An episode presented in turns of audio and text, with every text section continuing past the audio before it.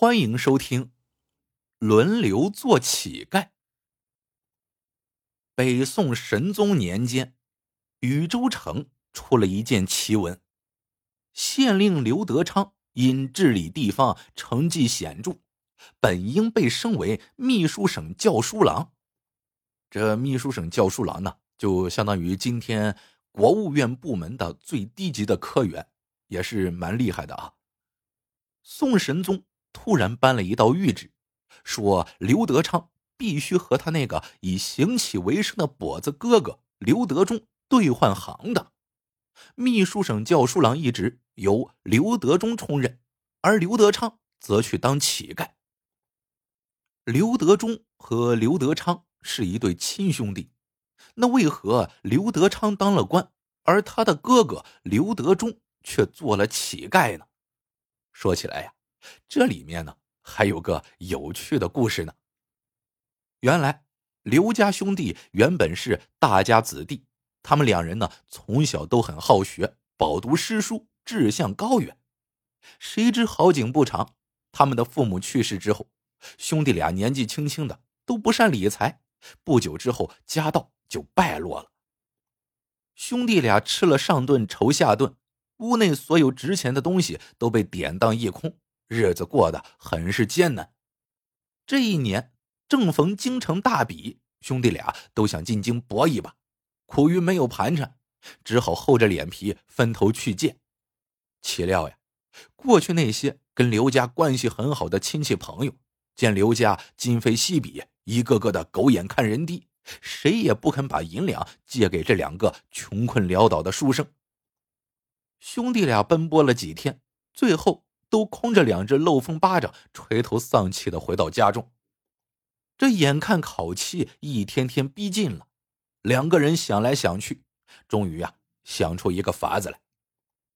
哥哥刘德忠提议道：“弟弟，以为兄之见，这一次由你去参加京城大考，我去做乞丐，一路跟着你，讨来的钱粮供你沿途使用。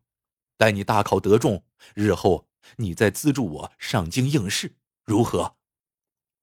弟弟刘德昌一听，觉得这个办法不错，但他却摆出一副难为情的样子，说道：“哥哥，亏你想出这么个主意来，我怎么能为自己赶考而让你受这么大的委屈呢？应该由我沿路乞讨，供哥哥赶考才对呀。”嗨，瞧你说的，哥哥刘德忠笑道。我们两个是亲兄弟呀，还分什么彼此？你呀，千万别跟我争了，就这么决定了。刘德昌看哥哥做事这么果断，连忙说道：“哥哥，如果我这次金榜题名做了官，日后我一定资助哥哥你上京大比。”这天一早，兄弟俩动身往京城而去。弟弟刘德昌一身绸缎衣褂。摇着一把折扇，十足的一副书生模样；而哥哥刘德忠衣衫褴褛，一手拿着根打狗棍，一手挎着个要饭篮，怎么看都像个要饭的世家出身。兄弟俩怕被别人看笑话，两个人呢，一个走在前，一个走在后，中间距离拉得远远的，装作互相不认识的模样。每到一处宿头，哥哥刘德忠。便预先给弟弟交上住宿费、伙食费，不和弟弟住在一块儿。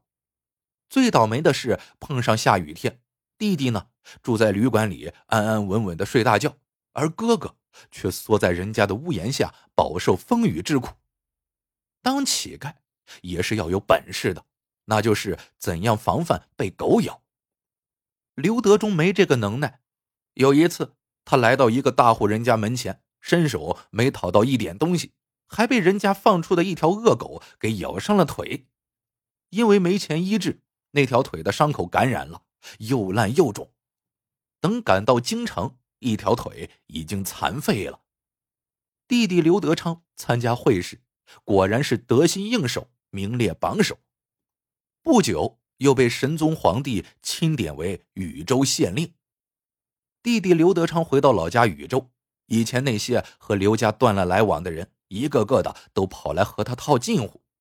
有个叫夏林生的大员外，女儿夏翠文是城里啊出了名的大美人许多人曾想娶她为妻，可夏员外眼眶子高呀，想攀个有钱有势的人家做个靠山，一直高不成低不就，把大姑娘闲置闺中。如今，夏员外见刘德昌高中有了出息，便主动到衙门里替女儿做媒，要把女儿嫁给弟弟刘德昌。刘德昌自然是求之不得，于是这桩婚姻便定了下来。谁知这夏家的女儿极是独断专横，虚荣心无人能比，一进刘府便夺下家中的所有财政大权，并给刘德昌立下了许多条款。其中有一项就是，不能再和那讨饭的残废哥哥刘德忠来往。夏翠文说：“相公，你哥哥如今是个残废了，照规矩，以后是不能参加京城大比的。像他这样一个没用的人，也只有一条路可走，那就是继续靠行乞为生。你就是资助他再多的钱，他也不会做生意。”有什么用呢？刘德昌已领教过夫人的厉害，哪敢多嘴呀？连连点头啊，同意不再资助哥哥。有一天夜里，弟弟刘德昌找到哥哥刘德忠，一把鼻涕一把泪的向哥哥哭诉自己的一番苦衷。哥哥呀，而今我在家中已做不得半点主，还请哥哥原谅。这你可别怪弟弟呀。哥哥刘德忠听了，心中一冷，可转念一想，自己呢已经落得到这个地步了，要有什么作为也难，便说道：“弟弟，你能有今天这个出息，做哥哥的非常高兴。好歹我们刘家也出了一个人物。哥哥呢，也许天生的乞丐命，又能怨谁呢？哥哥我只有一个要求。”就是希望你当个勤政爱民的清官，不要辱没了我们刘家祖宗的脸面。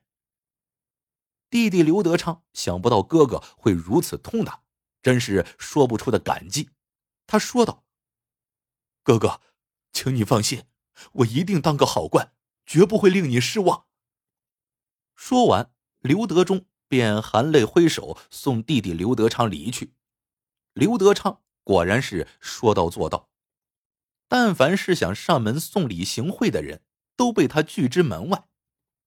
刘德忠从此也不再登弟弟的门，怕他在妻子面前难做人。他呢，继续当自己的乞丐。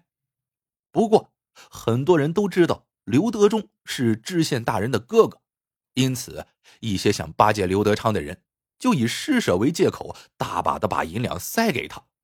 刘德忠照收不误，转手再送给那些穷苦人家。哥哥刘德忠虽然和弟弟断绝了来往，但是在心里一直放心不下，担心他娶了那么一位贪财而又厉害的女人，天长日久会站不稳脚跟，变成一个遭千人唾万人骂的贪官。因此，他走到哪儿都注意打听老百姓对新任县官有什么意见，又有哪些希望，并用一本小册子详细的记录下来，然后再托衙役。把小册子转交给刘德昌。禹州有几桩曲折离奇的案件，也正是通过哥哥刘德忠在民间的走动和查访才破获的。弟弟刘德昌凭着讨饭哥哥的帮忙，把禹州治理的相当出色，也因此政绩卓著。转眼三年过去，弟弟刘德昌任职期满，在上司的举荐下。他即将升任为秘书省教书郎。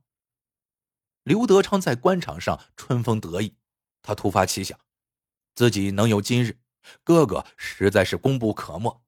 而今我即将到别处任职，何不把哥哥也一同带去？